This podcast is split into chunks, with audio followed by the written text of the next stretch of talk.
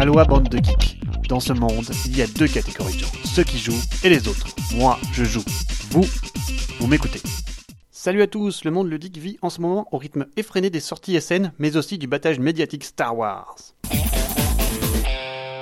L'info what the fuck de la semaine, c'est la sortie parmi les tonnes de jeux sous licence Star Wars de Looping Chowie, un Looping Louis Star Wars à 3 joueurs. Jusqu'où iront-ils? Le jeu de la semaine, c'est Tunnel, le petit Kickstarter français qui a remporté un franc succès début juillet, proposant un jeu de cartes rodé, simple et surtout nimbé de incroyables nains. Si le jeu suit son cours et est prévu pour Noël, les éditeurs en herbe ont suivi le conseil des aficionados en en proposant une nouvelle campagne Kickstarter en anglais pour un petit prix et une petite barre à dépasser, le tout en conservant les goodies de la première session. Le jeu étant indépendant du langage, si vous avez raté la première campagne, c'est le moment. Réveillez le nain qui sommeille en vous. L'article de la semaine, c'est celui d'un designer de jeux vidéo qui nous parle des patchs, souvent utilisés à plus ou moins bon escient dans le jeu vidéo. Ils font aussi partie du monde du jeu société à moindre échelle, mais permettent toujours chez nous de corriger des points de règle buggés. Alors, jeu pas testé sorti trop vite ou démarche constructive d'amélioration Qu'en pensez-vous?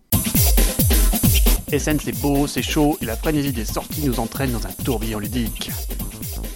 On commence par Burger Boss, un jeu de placement de combinaison de dés sur des actions. On dirait Alien Frontier rethématisé à la mode Mac de Quick. Ça fait peur. Bats Away Heroes, un jeu de loi en pixel art avec un thème anti-héros. Non Cabals, The Board Game, un jeu basé sur un jeu vidéo sorti il y a quelques années. Ça ressemble à une confrontation à 4 joueurs avec un deck spécifique chacun. Beaucoup de texte en anglais par ailleurs, je n'investirai pas le temps nécessaire personnellement, donc je ne testerai pas. Ensuite, City of Gears, un jeu sorti en catimini en 2012 qui revient sous la ligne éditoriale Dice Tower Essentials. Voici un jeu au thème steampunk où il va une nouvelle fois falloir utiliser des dés pour réaliser des actions. C'est un peut-être pour moi car le jeu est plutôt court cette fois-ci, 30 minutes annoncées. Des infos chez Dice Tower évidemment. Clax, a Discworld Board Game, un nouveau jeu dans l'univers de Terry Pratchett à l'inspiration fort abstraite. Sorte de casse-tête compétitif ou coopératif, très peu pour moi. Clockworks Kingdom, un jeu de pose d'ouvrier dans le thème steampunk, rien de nouveau à l'horizon, je passe. Clockwork Wars, un jeu de contrôle de zone dans un univers steampunk au matériel pléthorique, comme savent le fabriquer nos amis américains. Completo, à la lecture du pitch, cela semble similaire à ce bon vieux petit Streams. Rien de plus pour le moment. Concordia, Salsa, l'excellent jeu de McGirt se paye une vraie extension après la carte du jeu supplémentaire de 2014. Le jeu proposera deux nouvelles cartes, Byzance et l'Espagne, mais surtout une nouvelle ressource, le sel, qui servira de joker, ainsi que de nouvelles tuiles à pouvoir permanent, les forums, pour renouveler les stratégies du jeu. En grand fan du jeu de base, je repartirai certainement avec la boîte sous le bras. Ensuite, Council of Four, le conseil des quatre. Après Tzolkin et Marco Polo, ce nouveau titre semble prometteur. Gardons-le en tête en catégorie bon gros jeu. Quelques infos chez Ludovox. Coven, un Kickstarter qui sortira à SN et qui nous parle de cérémonies occultes qui devront réaliser des rituels lorsque les astres seront alignés. Pitch intéressant, hélas pas mal de texte en anglais. Hop, CS Files, un jeu de déduction dans la veine de concept plébiscité par Dice Tower, je dis oui. Cthulhu Realms, un remake de Star Realms à la sauce Cthulhu. Si vous aimez ce dernier, pourquoi pas? Ludovox vous le présente en français. Civilization, un jeu de civilisation fort mécanique aux allures intéressantes, je demande à essayer. CV, le premier jeu de Grana, ne m'avait pas particulièrement convaincu cependant. Dadao Cheng, un jeu de gestion de ressources familiales mais pas dénué d'intérêt à la lecture des règles.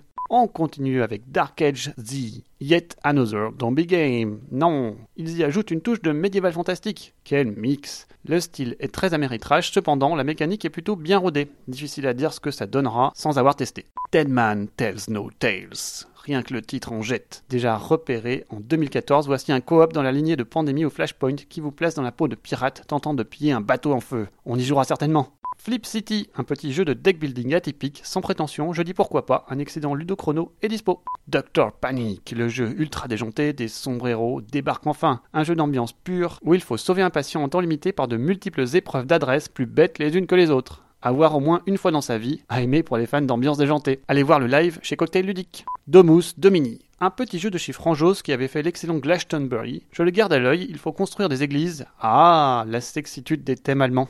Docteur Congo, un jeu qui nous rappelle tout de même la situation humanitaire désastreuse qui règne dans le pays depuis des décennies. Un jeu qui nous place donc au Congo dans le but de développer le pays du mieux possible sur le plan économique, politique et social. Rado nous présente le jeu avec brio, comportant de multiples mécaniques comme une enchère très innovante, mais surtout un jeu historique d'envergure. Bref, un jeu prometteur. On n'a pas terminé. Ensuite, Dungeon Buster, un jeu dans la veine de Croc, le jeu de bluff tout simple. Ici, on retrouve le principe des cartes de même valeur qui s'annulent avec un peu de subtilité et de méchanceté à la Cutthroat Caverns. Eh bien, je suis tenté, dites. Une belle explication dispo sur Board Geek. Époque, Early Inventors, un jeu de gestion de ressources au thème préhistorique intéressant. Quelques départs ci et quelques ouvriers par là, à voir. Exoplanets, voici un jeu de contrôle de planètes où nous allons tenter d'y faire apparaître la vie. Je suis tenté, le système d'objectifs est similaire à Suburbia et le graphisme accrocheur. Expo 1906, un jeu de Tetris amélioré où il faut savoir réaliser des projets en organisant au mieux son matériel dans sa salle de démonstration, la règle de envie. Extra Extra, un jeu de placement d'ouvriers avec un thème presse original et un design sympa. À noter la possibilité de faire des parties de longueur différentes, peu d'originalité dans les mécaniques. Far Space Foundry. Voici un jeu plutôt abstrait de pick-up and delivery. Subtil, bien huilé et bien maquillé, le jeu n'a pas de texte et me fait de l'œil. Favor of the Pharaoh. Tom Lehman nous présente ce jeu de dés chez Bézier Games.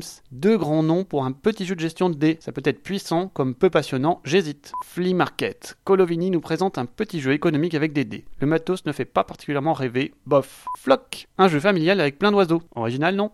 Allez, on passe à Go Da Cheese, un petit jeu de cartes de majorité minimaliste et assez subtil. Ensuite, Gobblestone, une histoire de mangeur de cailloux, thème curieux pour un jeu abstrait, subtil et familial. Si l'occasion se présente, pourquoi pas? On a presque terminé. Gold West, voici un jeu de gestion de ressources avec un doigt de Mancala tel Awele. Plutôt joli, avec plusieurs petites mécaniques imbriquées et un plateau modulable. Bref, un tasty Mistral Games, c'est toujours appétissant. Greenland, un thème original mais des mécaniques classiques et beaucoup beaucoup de texte sur les cartes. Pourquoi un jeu à 1-3 joueurs? Je ne suis pas particulièrement emballé. GSBM, Great Strategy of Battle Monsters. Messieurs de Lorient, arrêtez les titres comme celui-ci, ça m'a bloqué. Guns and Steels, intéressante mécanique de construction de la civilisation par la pose de cartes, mais c'est moche, désolé, je passe. Hack Trick. Ne vous laissez pas intimider par le titre et la couve. Le jeu semble très tactique et technique, bien que très simple. Il faut former une ligne de 3 sur le pad en jouant des cartes et en bloquant astucieusement les autres joueurs. Pourquoi pas? Allez, on s'arrête pour cette semaine. Bon courage pour votre préparation SN et à bientôt. Ciao